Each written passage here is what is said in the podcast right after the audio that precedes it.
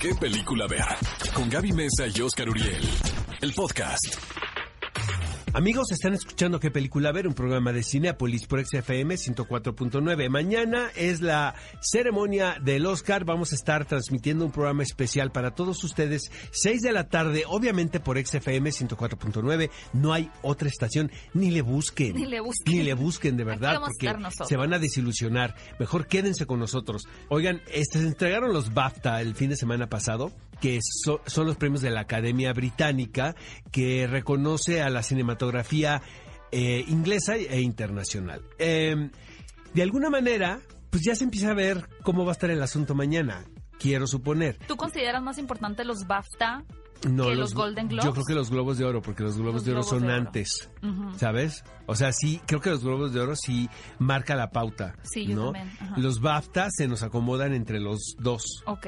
Pero 1917 fue la gran ganadora Se llevó de la siete noche. premios en total. Exactamente. Miren, obviamente pues es una película medio británica, la dirige San Méndez, quien es un reconocido director inglés de teatro y de cine. Eh, el elenco es británico, habla sobre un pelotón inglés.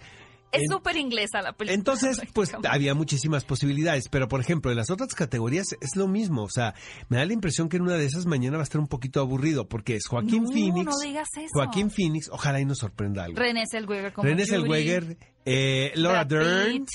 Y Brad Pitt. Sí, de- hecho creo que no hubo ninguna sorpresa si queremos vernos un poquito tajantes en mejor guion original, por ejemplo Parasite, mejor guion adaptado Jojo Rabbit y bueno, mañana vamos a comentar nuestros pronósticos, pero yo sigo pensando que 1917 posiblemente se lleve el Oscar a mejor película, aunque no es mi favorita. Sí, me estás poniendo a pensar, ¿eh? También, amigos, terminó el Festival Internacional de Cine en Sundance.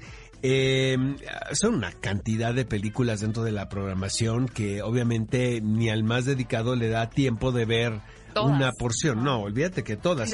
Pero bueno, eh, revisando todos los análisis posteriores al evento, parece ser, Gaby Mesa Conceta, que esta película que se llama El Padre, de Florian Seller, quien es el, el dramaturgo, porque esta, esta es una obra de teatro francesa, eh, que tuve yo la oportunidad de ver en Nueva York. Desde que yo vi la obra, dije, esto puede ser una gran película. Pues el señor Florian Seller decidió dirigir su propio texto. Lleva en los roles protagónicos a Anthony Hopkins y a Olivia Colman. No. Dicen, dicen los rumores que Anthony Hop- Hopkins se perfila ya para ser el mejor Todavía actor ni año. empieza la entrega de los Oscar y ya Pero hay no un sabes eh, la el película tiene que 2021. ver con la demencia senil, que es un tema eh, que creo que se debería tratar más en el cine. Lo vimos un poquito con Eh, Julianne sí, Moore. exacta- no, eh, y, eh, y también Pero con Julie sí. Christie. Ajá. ¿No? Es bueno, esa dicen que es un peliculón loco a la vista. Y está también el biopic sobre la feminista Gloria Steinem. Fíjate, eh, Gaby, que ella es una de las figuras más emblemáticas en la ciudad de Nueva York. Eh, con respecto a todos los movimientos feministas, Mm. eh, pero es una mujer, mujer que ha luchado en, en los 60, en los 70, 80, 90 y sigue siendo eh, un- un- una gran luchadora, ¿no? Por, por buscar la equidad de género. Es muy controvertida, ha publicado libros, conductora de televisión. Eh, Julie Taymor, quien es una realizadora muy visual, eh, parece ser que ha hecho una gran película sobre ella, Genial. donde hay cuatro actrices que interpretan a, Gloria Steinem, entre En todas ellos diferentes etapas. exactamente está eh, Alicia Vikander Ay, y guau. Julianne Moore. Qué buenas películas. Como dice Oscar, ahí se empiezan a ver peliculones locos. A, a Bueno, la y ya para finalizar, amigos, no sé si ustedes recuerden el escándalo hace unas semanas de este documental titulado On the Record. Eh, parece ser que la productora Oprah Winfrey, eh, quien es pues una de las figuras más importantes y con más influencia dentro del entretenimiento, decidió retirar su apoyo a este documental que evidencia eh, las denuncias de acoso sexual de, sobre todo de una mujer en particular, a este productor eh, de hip hop, Russell Simmons. Eh, de acuerdo a, a Oprah Winfrey y a su casa productora, ellos retiran el apoyo porque no estaban totalmente de acuerdo y tenían sus dudas No con, les constaba, con respecto a los argumentos que presentaban las directoras para acusar a este hombre.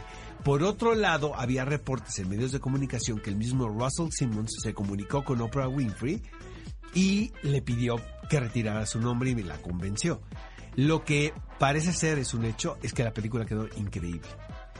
Pues ahora ya ponen en... Vaya, creo que quedó en una encrucijada Oprah, ¿no? Porque no da su apoyo y ya la gente la vio, la gente la prueba. Bueno, vamos a ver eh, qué nos espera pronto tener la oportunidad de ver estas películas, pero por lo pronto solamente los privilegiados que fueron al Festival de Sundance ya pudieron verlas. Por cierto, lo que sí pudimos ver la mayoría de nosotros este fin de semana pasado fue el Super Bowl. La verdad, a mí sí me gusta verlo, no voy a decir que entiendo particularmente eh, todas las estrategias o todas las reglas del juego, pero sí es algo que disfruto ver y no solamente por la razón que yo sé que muchos lo ven, que es por este, bueno, por el momento del show, por el, el medio tiempo donde ahora tuvo la oportunidad de, de presentarse Shakira junto a Jennifer López.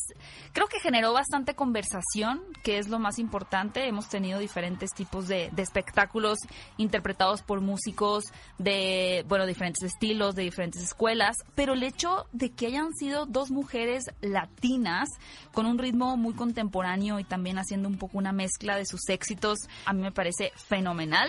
Ustedes díganos qué les pareció esta interpretación y también los cinéfilos fueron muy felices porque tuvimos algunos vistazos de películas como Black Widow, una película que yo espero mucho, la verdad creo que les quedó muy bien, y también de la nueva entrega de Top Gun Maverick. Quienes no estuvieron presentes fueron Warner ni Sony. Esto por una cuestión de, de dinero, prácticamente es muy caro tener un espacio publicitario en medio del Super Bowl. Más o menos 30 segundos cuestan 5.2 millones de dólares.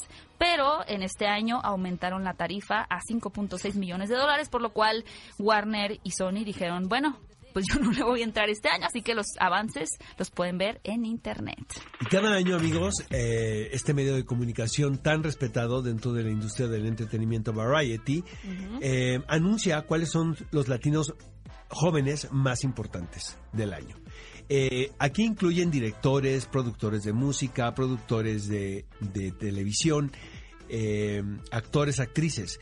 Nos llama la atención que en la lista de este año está Melissa Barrera. Melissa Barrera, amigos, es una actriz mexicana quien estuvo aquí haciendo algunas cosas hace algunos años. Se le veía que tenía el talento y, y el aspecto para convertirse en una estrella. Se fue a vivir a Estados Unidos, participó en la serie de televisión Vida, la cual parece tiene un fanbase muy fiel. Y ahora es la protagonista de la versión cinematográfica de un musical de Lin Manuel Miranda que es In the Heights. Entonces parece ser que el 2020 es el año de Melissa Barrera. Fíjate que van a hacer ahora una nueva versión de un clásico que es Carmen, solamente que lo van a traer a nuestros días. Está, Interesante. sí, esto está a punto de arrancar y ella va a compartir créditos con Jamie Dornan. Una película de la que yo creo que no se ha escuchado tanto de este lado eh, del continente, en Latinoamérica, es The Rhythm Section. Se trata de una especie de James Bond femenina, interpretado por Blake Lively y Jude Law. Pues resulta que esta película no fue lo que se esperaba en taquilla en Estados Unidos. Este perfil de una mujer vengadora, quien está buscando, pues, cobrar justicia por sus propias manos. Está basada, de hecho, en una novela escrita por Mark Burnell, pero al, al público parece no haberle gustado esta historia Es en que realidad en que hay general. ciertas producciones que están malditas desde el principio. ¿Tú crees que está mal? Está mal Sí, lo que pasó aquí es que tuvieron muchas complicaciones desde el momento que la estaban rodando. Tuvo un accidente muy sonado, Blake Lively, mm. y tuvieron que suspender seis meses el rodaje. Todos los gastos los cubrió el seguro, porque son producciones que vienen aseguradas de esa manera. Sin embargo, el guion también tenía muchas deficiencias desde un principio. Es curioso, ¿no? Que, es que- vaya, porque al final el mismo escritor de la novela está haciendo el guion. Yo creo que eso tiene que ver también. ¿Crees Es- más conflicto? Exactamente. eh, recuerdo nada más la de The Perks of Being a Wallflower, que era también el mismo autor de la novela el que dirigió la película. Aquí la dirigió. Pero, porque finalmente estás protegiendo tu material, ¿no?